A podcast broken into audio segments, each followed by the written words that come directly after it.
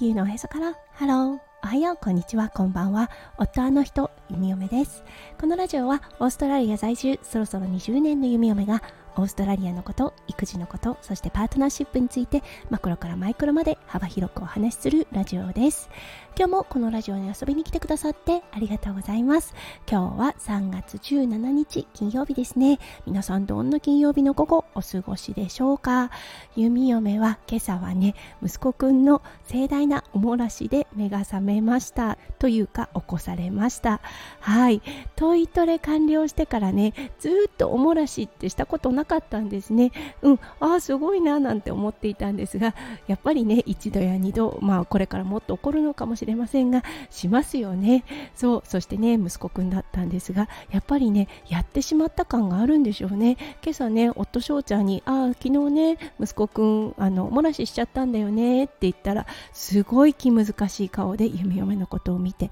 なんで言ったの？って言ったんです。ああそうなんだ。隠したい気持ちっていうのがしっかりあるんだなと思った弓嫁となりました。うんこれもね成長の一つだと思います。それでは最初のコーナー略すの大好き。今日の OG English。今日のワードはイッシュです。はいこれ ISH と書いてイッシュと読みます。これすごくよく使うしすごく便利な単語です。はいっていうのは何々っぽいというようなねあの表現曖昧な表現法になるんですね。例えばね黄色の例を出してみましょう。はいイエロイッシュってなると黄色っぽい色というような感じになります。時を表す形で言ってみましょうか。10時頃テニッシュはいこれねすごく使います。はいアランテのクロックでもいいんでしょうけどうんテニッシュかなっていうような感じの方がよりねネイティブに聞こえるかと思います。うん、何々っぽいってね結構日本語でも使うと思うのではいそれがこの一種にあたる言葉となってます。はいそれでは今日のテーマに移りましょう。今日のテーマは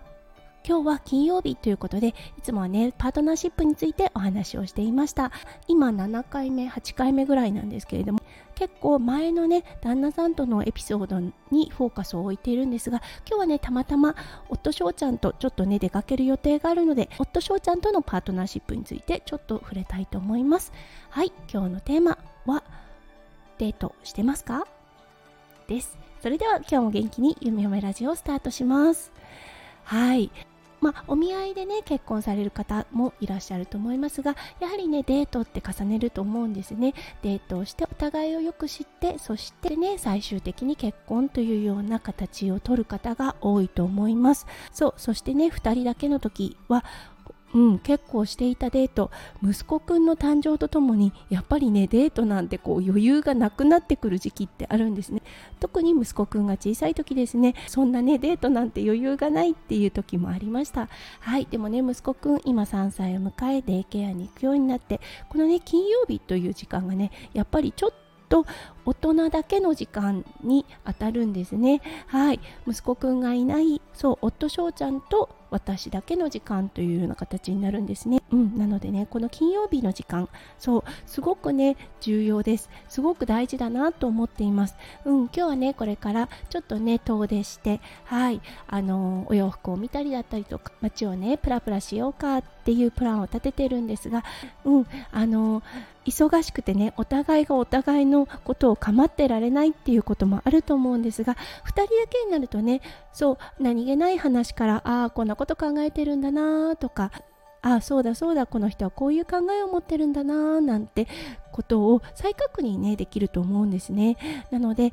うん、本当ね子供が小さい時はなかなか難しいとは思うのですがそしてねもしねあの1人じゃない場合ですよね。あのお子さんが1人じゃない場合もっと大変だと思うのですが最愛のねパートナーさんとはい2人だけの時間っていうのやっぱりね作れる時は作っておいた方がそう人間関係パートナーシップっていう意味では円滑に物事が進むのかなって思います。はいなのでね今日2人でご飯を食べて2人でねあのショッピングに行くのすごく楽しみだったりします。そうこれからね実は準備をしてはいあの出かける予定です。うん、それではね、今日も最後まで聞いてくださって本当にありがとうございました。皆さんの一日がキラキラがいっぱいいっぱい詰まった素敵な素敵なものでありますよう、読み読め心からお祈りいたしております。それではまた明日の配信でお会いしましょう。地球のおへそからハロー弓嫁ラジオ弓嫁でした。じゃあね。バイバイ。